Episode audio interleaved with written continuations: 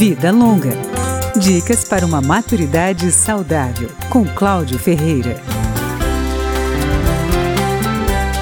Que critérios uma família deve usar na hora de contratar um cuidador para um paciente com diagnóstico de demência? A dúvida é grande, assim como o medo de deixar o idoso aos cuidados de uma pessoa despreparada.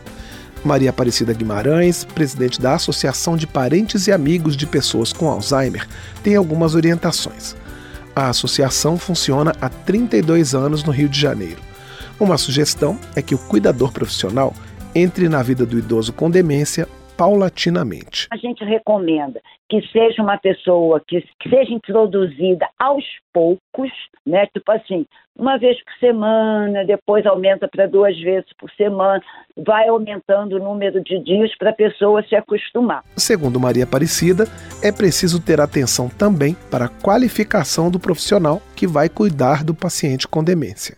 Profissional, ele tem que ter um diploma, um certificado de um curso que tenha realmente gabarito curso para cuidadores, porque às vezes você tem cursinho de quatro horas no final de semana, que não vai dar uma formação de qualidade. Então, saber se já trabalhou em algum lugar, pegar referências, se tem um curso que é bem avaliado. A presidente da Associação de Parentes e Amigos de Pessoas com Alzheimer tem outras dicas para quem está fazendo uma espécie de período de experiência com um cuidador profissional observar bem como é que a pessoa se coloca perante o paciente, se é carinhoso, sem infantilizar aquela pessoa, chamando de vovozinho, ou então vamos tomar uma sopinha. Isso tudo se aprende no curso, né? Então, se a pessoa tem essa atitude, é sinal de que ela não foi bem formada. E aí você tem que trocar, porque o importante é você saber que você vai sair ou vai viajar e vai deixar o seu idoso na mão de uma pessoa que seja bem informada, bem capacitada. Maria Aparecida Guimarães Guimarães tem uma última recomendação: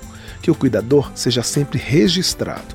Mesmo que ele não queira, ela diz que é importante assinar a carteira de trabalho dele. Vida Longa, com Cláudio Ferreira.